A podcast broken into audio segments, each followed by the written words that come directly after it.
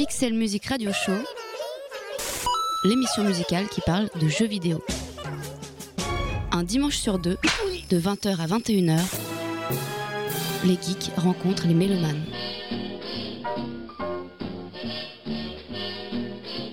Et bienvenue dans le Pixel Music Radio Show, l'émission musicale qui parle de jeux vidéo. L'année dernière, nous avions construit quelques épisodes autour d'un jeu, d'une série, d'un compositeur. Des épisodes spéciaux qui prenaient le parti de vous plonger au cœur d'un univers particulier pendant une heure, que ce soit via une fiction sonore qui suivait le récit du jeu ou bien à travers les anecdotes de création de ces univers. Ainsi, après Silent Hill, Metal Gear Solid, Shenmue, Jet Set Radio et Wipeout, la première spéciale de cette année est consacrée à Bioshock. Comme toujours, la musique sera au cœur de cette heure passée ensemble et les bandes originales de Gary Shiman parleront bien plus que tout ce qui sera dit sur l'univers de Bioshock. Bioshock, une série composée de trois jeux sortis entre 2007 et 2013. Une licence imaginée par le game designer Ken Levine, personnage aux convictions tranchées et doté d'une vision artistique peu commune dans le jeu vidéo occidental. Une heure en apnée dans les villes utopiques de Rapture et Columbia, l'une perdue au fond de l'Atlantique, l'autre au-dessus des nuages. Un voyage musical troublant, angoissant et philosophique au cœur d'un XXe siècle balbutiant et utopique. Anticapitalisme, humanisme, horreur et portrait musical anxiogène d'une Amérique au vitriol. Les univers de Bioshock déjà autosuffisants par leur richesse sont surtout l'écho de partis pris politiques et philosophiques radicaux. Bioshock est en soi un paradoxe à lui seul, une licence tiraillée entre sa production clinquante, son marketing typique d'un blockbuster, son gameplay pas toujours original et pourtant un propos plus profond que la plupart des jeux de ce calibre. C'est cette vision, cet univers que nous allons explorer ensemble à travers le récit des jeux, ses références politiques et philosophiques, le tout porté par la musique de Gary Shiman, compositeur des trois jeux de la série, à savoir Bioshock, Bioshock 2 et enfin Bioshock Infinite. Vous n'êtes ni dans une émission musicale, ni une rédactionnelle. Bienvenue dans le Pixel Music Radio Show qui commence quelque part sous l'océan. Know beyond a doubt my heart will lead me there soon. We'll meet, I know we'll meet beyond the shore. We'll kiss just as before. Happy we'll be beyond the sea, and never again I'll go sailing.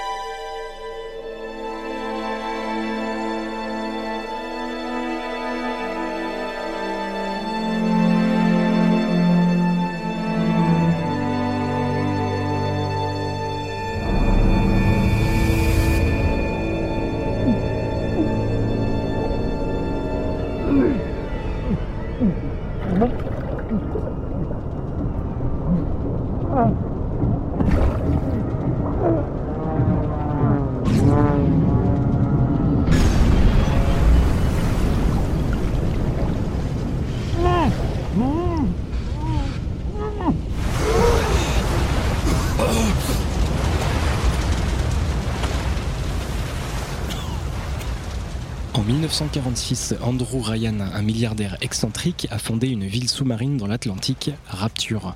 Une cité qui, au sortir de la Seconde Guerre mondiale, ne serait ni fondée sur le capitalisme social, ni sur le communisme, ni sur la religion. Une cité qui mettrait l'homme au cœur de la société. La cité se veut l'écrin d'une société uniquement basée sur le libre-échange. Tout est privatisé, tout, y compris l'oxygène, ce qui permet d'ailleurs à Ryan de devenir encore plus riche en contrôlant le marché de l'air pur. La science totalement dérégulée fait des bons stupéfiants en quelques années et quelques apprentis sorciers véreux parviennent à améliorer la structure génétique humaine, donnant des aptitudes surnaturelles à leur sujet d'expérimentation. Mais l'appât du gain attire des personnages peu scrupuleux, décidés à s'enrichir à tout prix. C'est le cas de Frank Fontaine, escroc douteux et brutal qui parvient à force de mensonges à dominer la vente de génotypes améliorés. Mais Fontaine veut plus que la célébrité ou la fortune, il veut le pouvoir et pour lui seul. Alors que la population sombre dans l'addiction, Ryan et Fontaine se livrent une lutte sans merci, une lutte qui dégénère en guerre civile.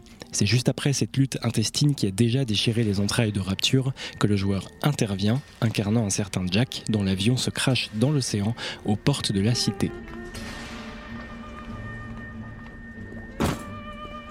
Tandis que l'avion se désagrège en mer, Jack nage tant bien que mal au milieu des débris et du kérosène enflammé. Au loin, un phare en plein milieu de l'océan Atlantique. Jack pousse une porte, descend un escalier. L'atmosphère est à la fois angoissante et chaleureuse. Les lumières s'allument sur son passage, comme si c'était une invitation. Il entre dans une bâtisphère, une sorte de petit sous-marin qui lui fait traverser Rapture s'offre à lui la vision surréaliste d'une ville rappelant le New York de la surface, au milieu duquel les baleines passent entre les buildings.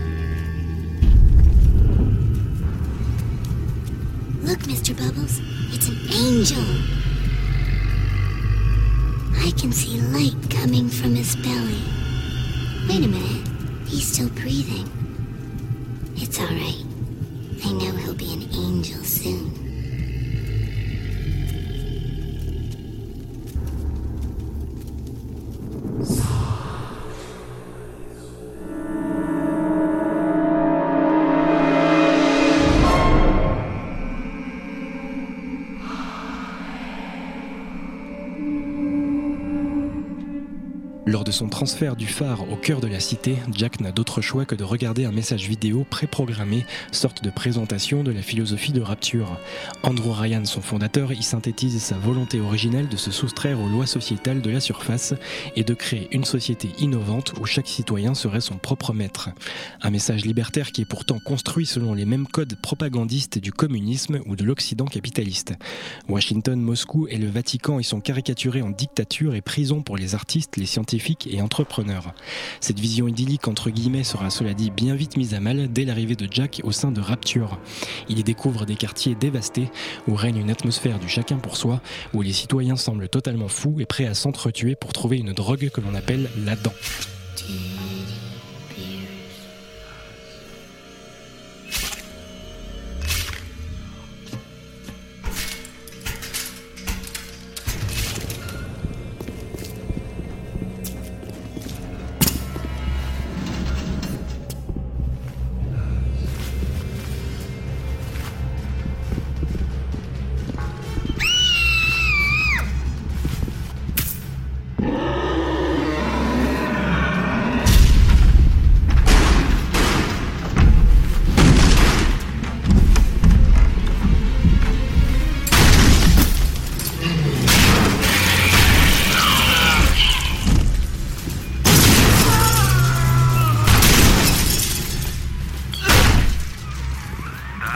Big Daddy. She got it on him. He keeps her safe.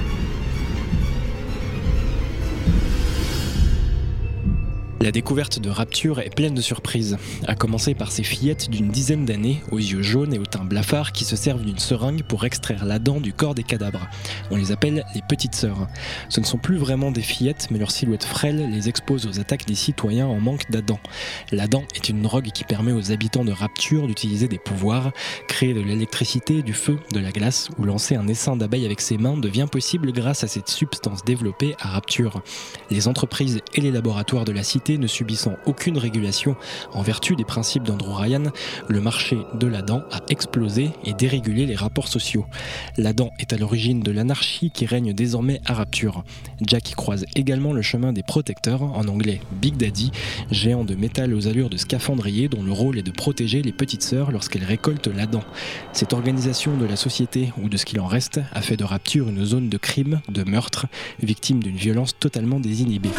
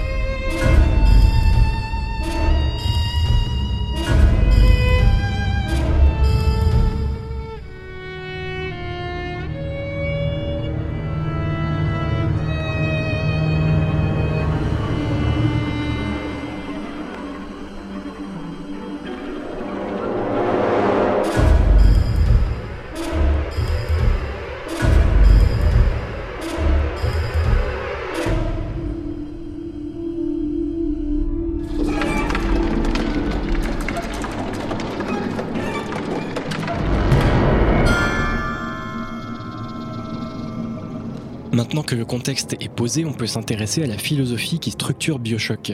Malgré son univers qui semble déconnecté de notre réalité, Bioshock s'appuie sur des thèses bien réelles ou qui ont existé et dont certaines encore façonnent tout ou partie de nos sociétés actuelles.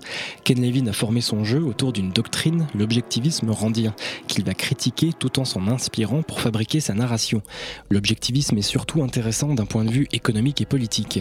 Ayn Rand, une philosophe américaine d'origine russe qui a théorisé l'objectivisme, a une vision extrême du libéralisme économique. Elle prône un capitalisme brutal. L'État doit, selon elle, revenir à ses fonctions du 19e siècle. Police, armée, justice. Pas d'assistanat, pas de programmes sociaux. Rand critique allègrement les lois antitrust, le salaire minimum et même l'interdiction du travail des enfants. Bref, une méprise totale des fonctionnaires, des chômeurs et même de la philosophie altruiste. Ayn Rand s'est imposée grâce à son œuvre comme référence culturelle forte aux États-Unis. Ses livres fondateurs, La révolte d'Atlas et La grève, font partie des ouvrages les plus vendus et lus dans l'histoire des États-Unis. La doctrine imprègne encore aujourd'hui une partie des mentalités américaines. Une doctrine que Bioshock se fera un plaisir de critiquer. Cette vision acide d'une société forcément corrompue par l'argent ou le pouvoir se traduit également en notes de musique. Il se dégage du premier Bioshock une ambiance musicale particulièrement oppressante qui alterne avec des mélodies plus légères, vestiges d'une utopie qui a totalement échoué.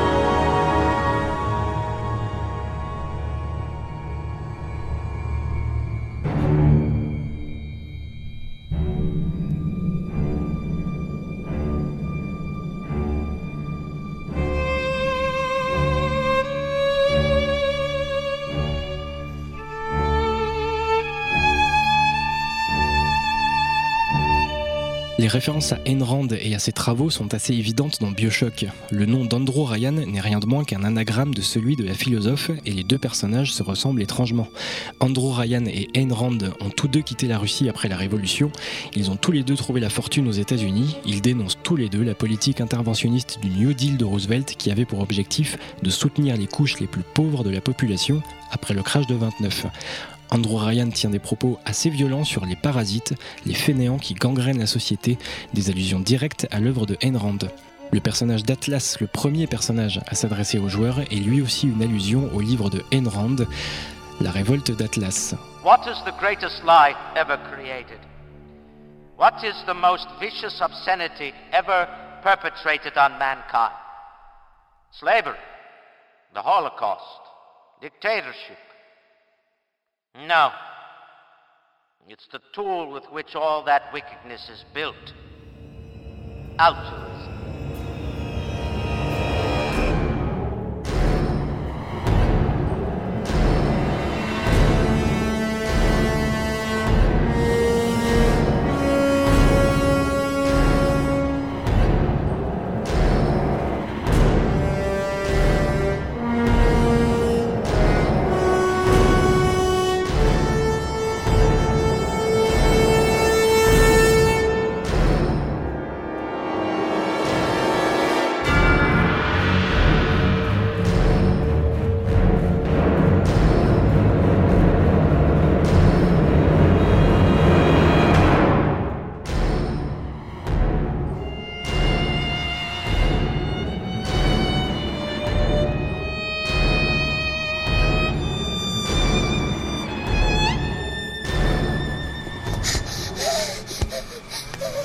Mm-hmm.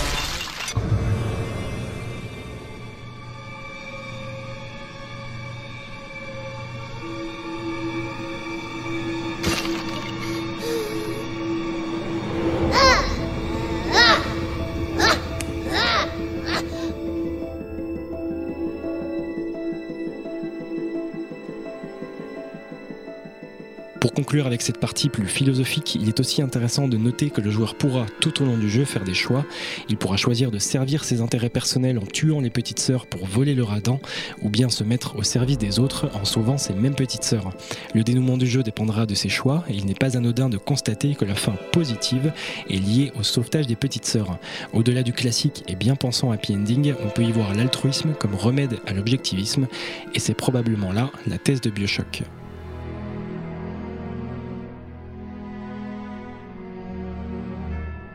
They offered you this city.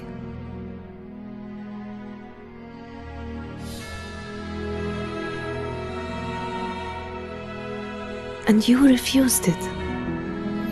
And what did you do instead? What I've come to expect of you.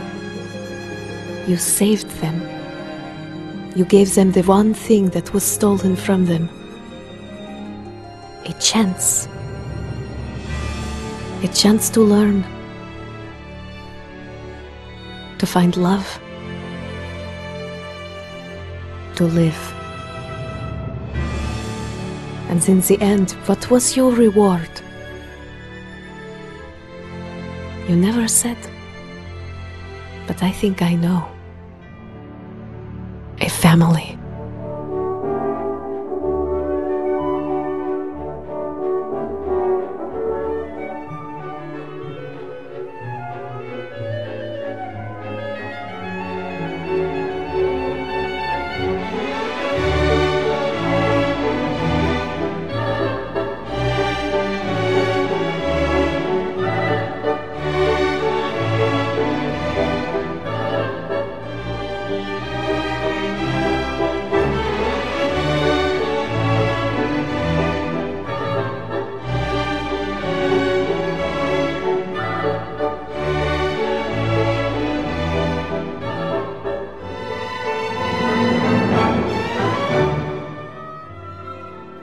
Bioshock, c'est un peu une histoire d'aller-retour. Aller-retour entre le passé et le présent, entre la fiction et la réalité, entre la thèse apparente du jeu au premier degré et sa critique acerbe en filigrane. Et des allers-retours, Gary Shiman en a connu dans sa carrière. Le compositeur qui sera mondialement connu et reconnu après la sortie de Bioshock avait travaillé dans le jeu vidéo au cours des années 90. Puis ne se sentant plus à l'aise artistiquement, trop à l'étroit dans les faibles capacités des consoles à produire des sons corrects, il avait quitté l'industrie pour se tourner vers la télévision et le cinéma. D'aucuns pourront penser que le monsieur souffre d'élitisme et aurait pu contribuer à l'essor de la musique de jeux vidéo plutôt que de l'abandonner. En soi, ils n'auront peut-être pas totalement tort, mais lorsque l'on voit le travail effectué sur la bande originale de Bioshock, on peut totalement lui pardonner.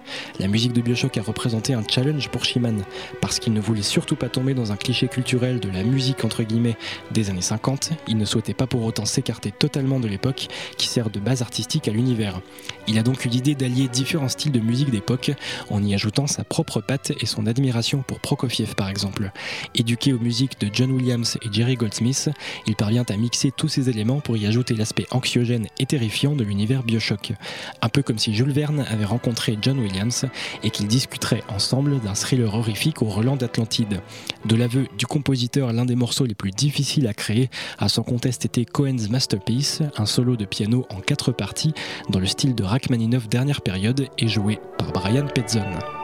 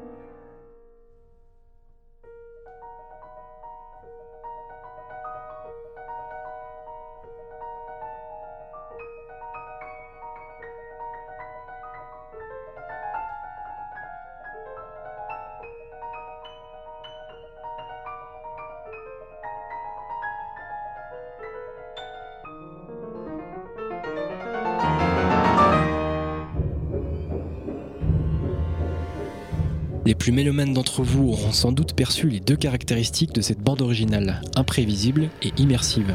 Pour l'aspect imprévisible de certaines mélodies, Gary Shiman s'est beaucoup appuyé sur la musique dite aléatoire. Ce style et ses techniques apparus au milieu du XXe siècle, avec comme précurseur Marcel Duchamp, laissent la place à une part de hasard dans la composition. Lorsque Shiman répète qu'il compose surtout à l'instinct, ce n'est pas qu'une expression. La musique aléatoire peut être utilisée de différentes manières, mais dans le cas de Bioshock, il s'agit pour Shiman de visualiser l'univers, poser une mélodie, puis composer des éléments par-dessus et sans partition. Cette part de hasard est l'écho musical du chaos qui règne à Rapture. L'autre aspect majeur est la part de musique concrète, largement utilisée dans le premier Bioshock. Il s'agit pour Shiman d'écouter ses propres compositions, puis d'ajouter des sons plus ou moins naturels, comme des bruits d'électricité, d'eau tourbillonnante ou de pas sur du parquet. Si l'on ajoute les parties orchestrales, surtout au violon, ces deux techniques réunies donnent à la BO de Bioshock un cachet unique qui plonge totalement le joueur dans l'univers et fait le lien entre l'image et le son qui ne font plus qu'un.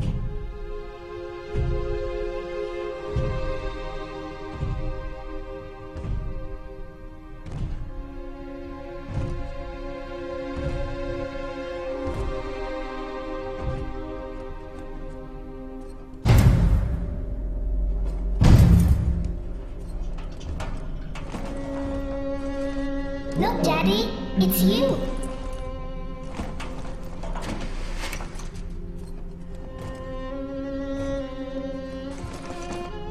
Let's go out to play, Daddy.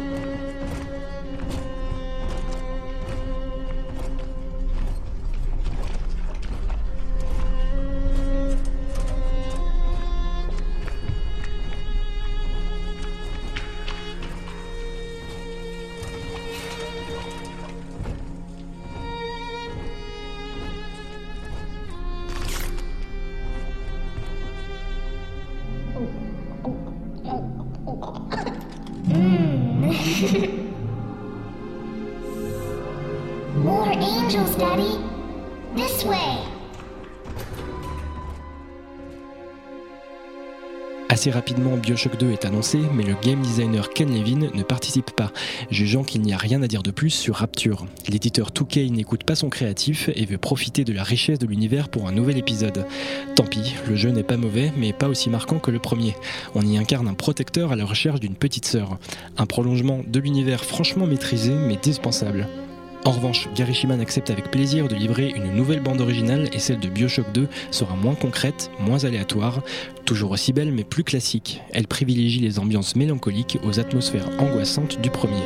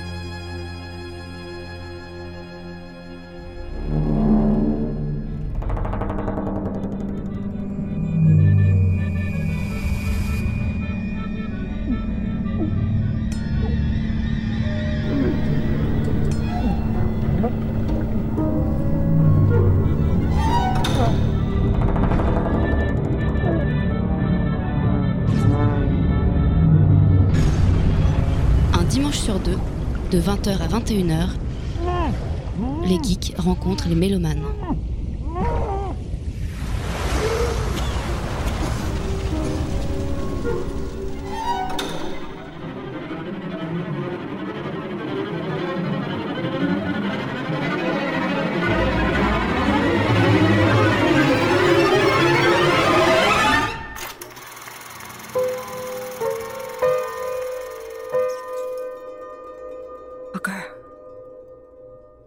You afraid of God?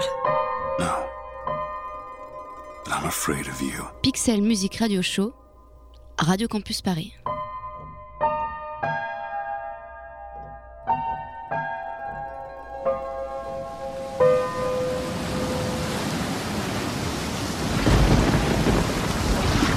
Are you going to just sit there? As compared to what? Standing? Not standing, rowing. Rowing? Planned on it? So you expect me to shoulder What's the this? burden? No. But I do expect you to do all the rowing. And why is that? Coming here was your idea. My idea. I've made it very clear that I don't believe in the exercise. The rowing. No. Imagine that's wonderful exercise. Then what? The entire thought experiment. Excuse me. How much longer? One goes into an experiment knowing one could fail. But one does not undertake an experiment knowing one has failed. Can we get back to the rowing? I suggest you do, but we're never going to get there. No, I mean I'd greatly appreciate it if you would assist. Perhaps you should ask him.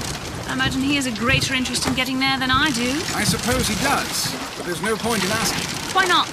Because he doesn't row. He doesn't row. No, he doesn't row. Ah, I see what you mean.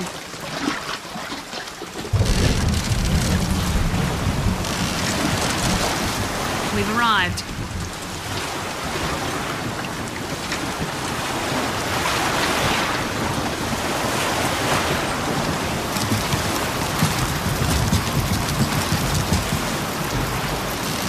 Shall we tell him when we'll be returning? Did that change anything? It might give him some comfort. At least that's something we can agree on.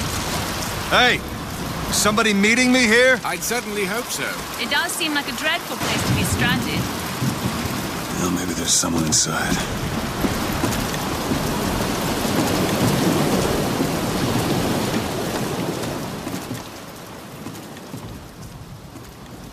C'est finalement en 2013, après 5 ans de développement, que la vraie suite de Bioshock débarque avec fracas. Excuse me. It's Booker DeWitt. I guess you're expecting me? Ken Levine reprend les commandes de la série et Gary Shiman signe une nouvelle bande originale. Changement total de décor puisque si Rapture était une ville sous-marine dans les années 50, Columbia est une cité volante dans les années 20. Rapture était sombre, Columbia est lumineuse.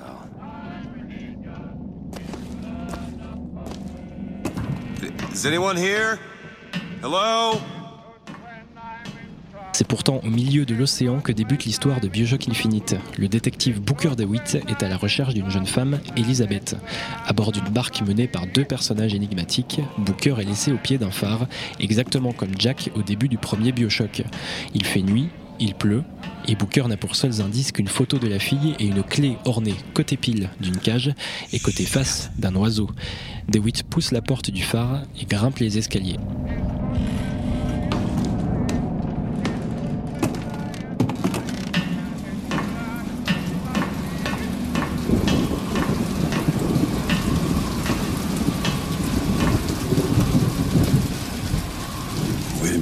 Card.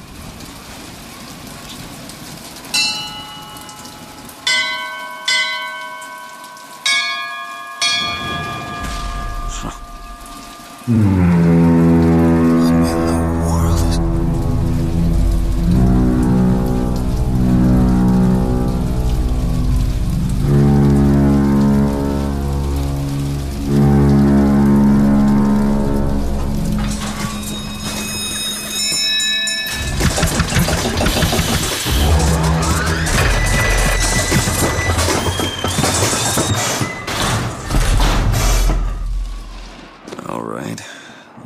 Expect me to sit in their fancy chair.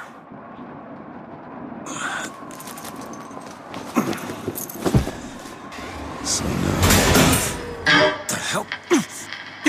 Go! Make yourself ready, Pilgrim. The bindings are there as a safeguard.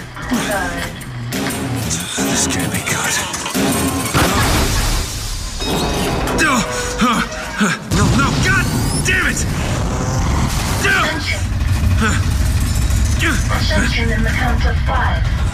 Count of four.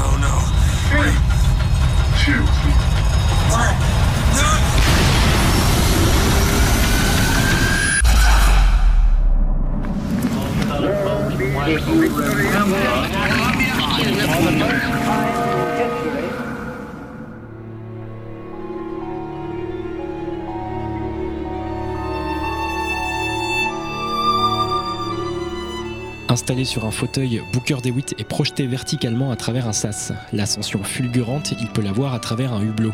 Il voit défiler les nuages dont l'épaisseur ne semble jamais s'amoindrir. Puis tout ralentit et Booker est saisi par une vue imprenable sur Columbia, ville au-dessus des nuages traversée par le balai gracieux des dirigeables. Puis c'est à nouveau la chute et le détective atterrit dans une église. L'atmosphère est feutrée mais pesante. Quelque chose de malsain émane de ces lieux. Les vitraux religieux ne représentent ni Dieu ni ange, mais sont des portraits d'un homme âgé, la barbe blanche et l'air à la fois sévère et bienveillant. Il s'agit de Comstock, fondateur de Columbia et prophète autoproclamé. N'étant pas vraiment un enfant de cœur, Booker quitte ce lieu de culte oppressant et déambule dans les rues de Columbia. Les citoyens sont paisibles, les enfants demandent des barbes à papa aux marchands ambulants et une ambiance de fête flotte dans l'air. La vue des bâtiments en équilibre sur des ballons d'air chaud a de quoi déconcerter, mais Booker doit retrouver Elizabeth dont il ne sait rien. Le détective arpente les rues colorées de la ville, dont les murs sont parsemés d'affiches dénonçant des anarchistes assoiffés de sang. D'autres posters immenses font l'apologie de Comstock, cet homme providentiel qui a bâti une alternative à l'Amérique d'en bas, rongée par le péché et la débauche. Le sentiment est partagé. Booker est à la fois émerveillé par la ville, mais certains détails sont perturbants. Comme si la ville entière avait quelque chose à cacher, comme si la ville entière l'observait.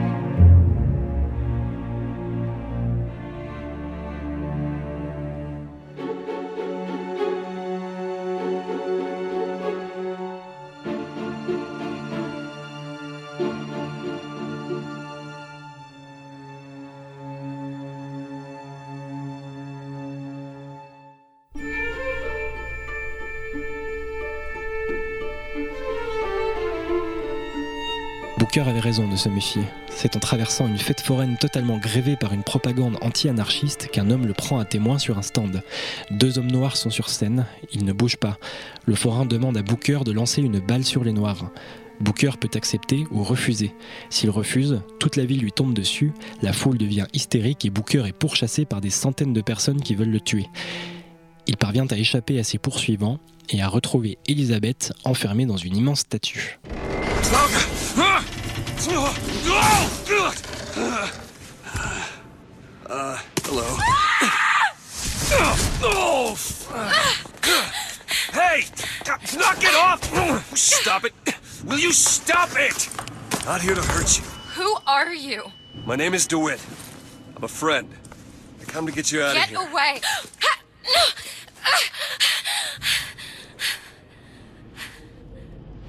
Are you real? I'm real enough. He's coming. You you've gotta go. Why? You don't want to be here when he gets here. Just a minute, I'm getting dressed. Get you out of here. There's no way out. Trust me, I've looked. Stop it. You're you're too impatient. That's enough. What about this? What about it? This is the way out, isn't it? What are you? Give it to me.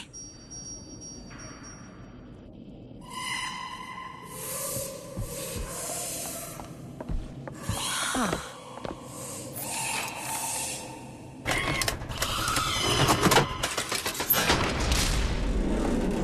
It's a way out.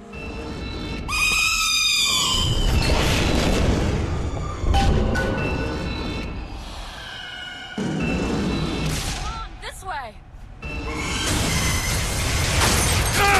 It's his job to keep me locked up in here. We'll see about that.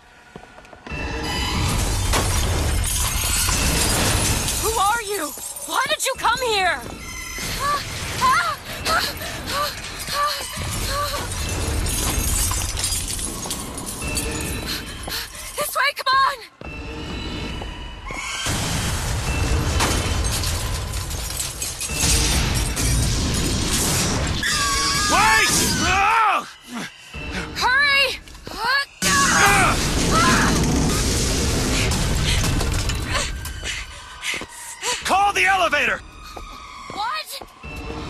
Press the button!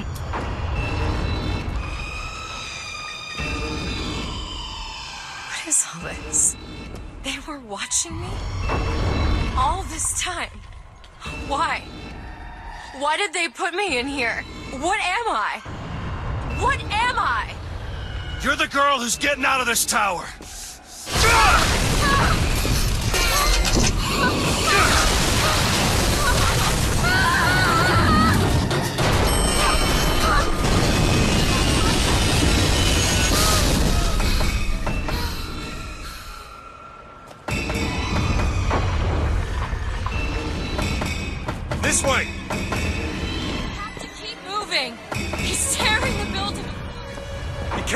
Elizabeth!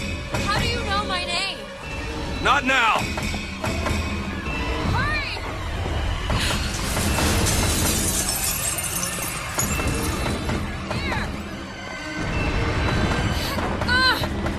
Out of the way, let me try.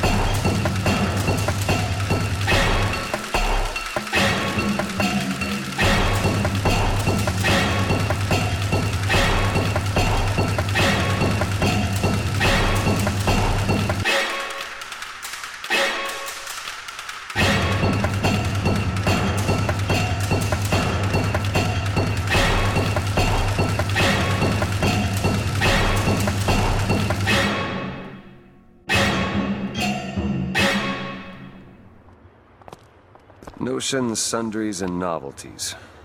In other words, junk. See if you can find anything useful. Elisabeth a vécu toute sa vie enfermée dans cette tour. Lorsque Booker vient la chercher, un géant mécanique à l'allure d'un oiseau tente de les empêcher de s'échapper.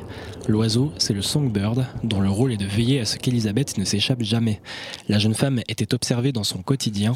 Toutes les pièces de la tour étaient équipées de vitres sans teint. Elisabeth ne sait pas pourquoi elle était observée, ni qui elle est vraiment, ni à quoi et à qui elle sert. Les deux fugitifs échappent à Songbird, qui détruit la tour.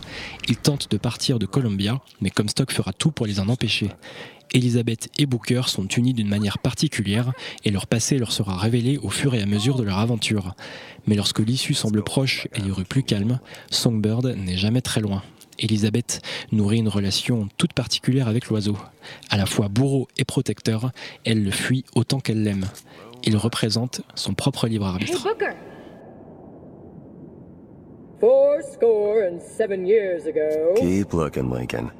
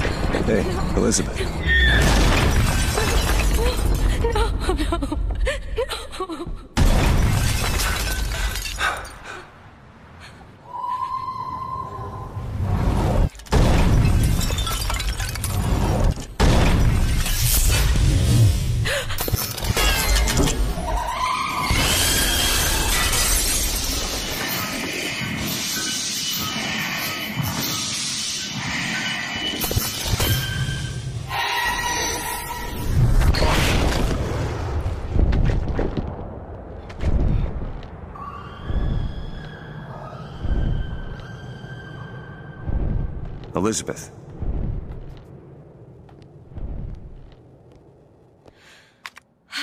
Elizabeth. Promise me. I will stop him. No.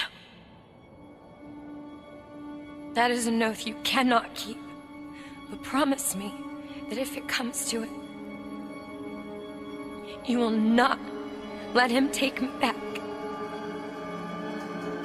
It won't come to that. All right?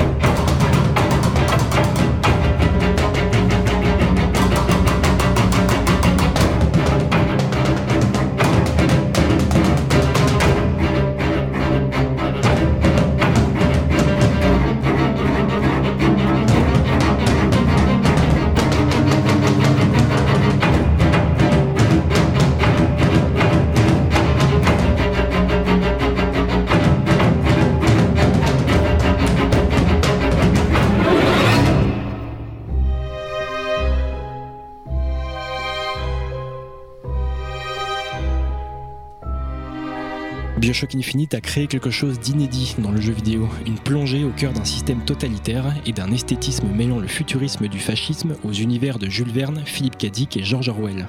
Dans Bioshock Infinite, on ne pose que rarement sa manette pour regarder une scène scriptée, car tout est narration. L'architecture, les dialogues entre personnages, les scènes de vie quotidienne, tout dans Bioshock Infinite provoque le malaise, car sous le vernis d'une ville lumineuse se cache un horrible décorum esclavagiste où le capitalisme sauvage ne vaut pas mieux que les fanatiques révolutionnaires. L'ombre de Comstock, leader autoproclamé, plane en permanence sur Columbia et les posters et statues à son effigie le rappellent à chaque instant. Côté musique, on retrouve avec grand plaisir Gary Shiman qui participe lui aussi à cette narration particulière.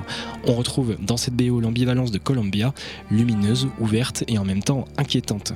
Shiman joue sur les deux plans et certaines compositions mêlent des sonorités plutôt positives à une mélodie qui s'amusera à contraster par des notes plus mélancoliques.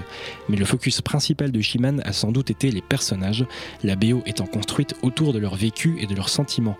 C'est particulièrement vrai pour Elizabeth, personnage central de Bioshock Infinite, bien qu'elle ne soit même pas sur la jaquette du jeu. Ami du marketing, bonjour.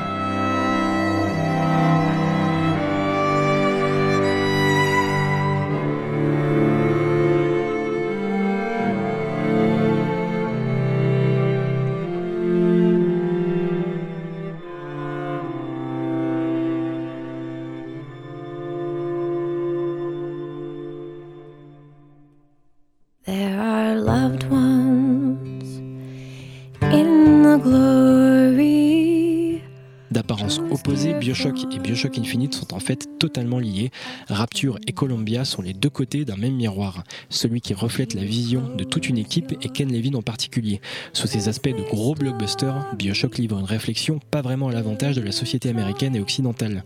Rapture et Columbia sont toutes les deux des villes autonomes, retirées volontairement du reste du monde pour ne pas en subir l'influence délétère.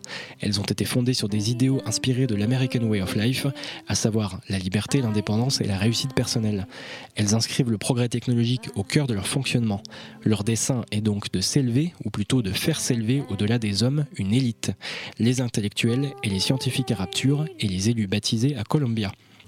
Le principe d'élévation se retrouve au sens propre à Columbia, la ville volante, mais aussi à Rapture, puisque le terme anglais rapture désigne littéralement l'enlèvement des chrétiens vers les cieux, alors que l'exploration de la cité dans les profondeurs prend des formes de descente aux enfers.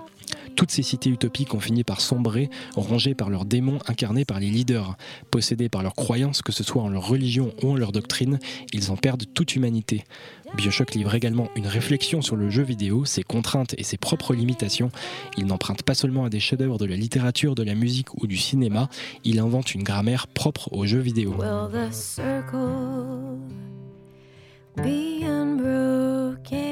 Vous l'aurez compris, tout est affaire de cycles, de continuité, de schémas qui se répètent et l'on se quitte forcément avec la reprise de Will the Circle Be Unbroken, présente sur la bande originale de Bioshock Infinite.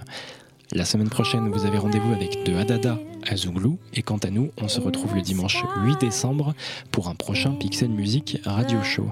D'ici là, jouez bien. You remember songs of heaven which you sang with childish voice. Do you love the hymns they taught you, or are songs of earth your choice?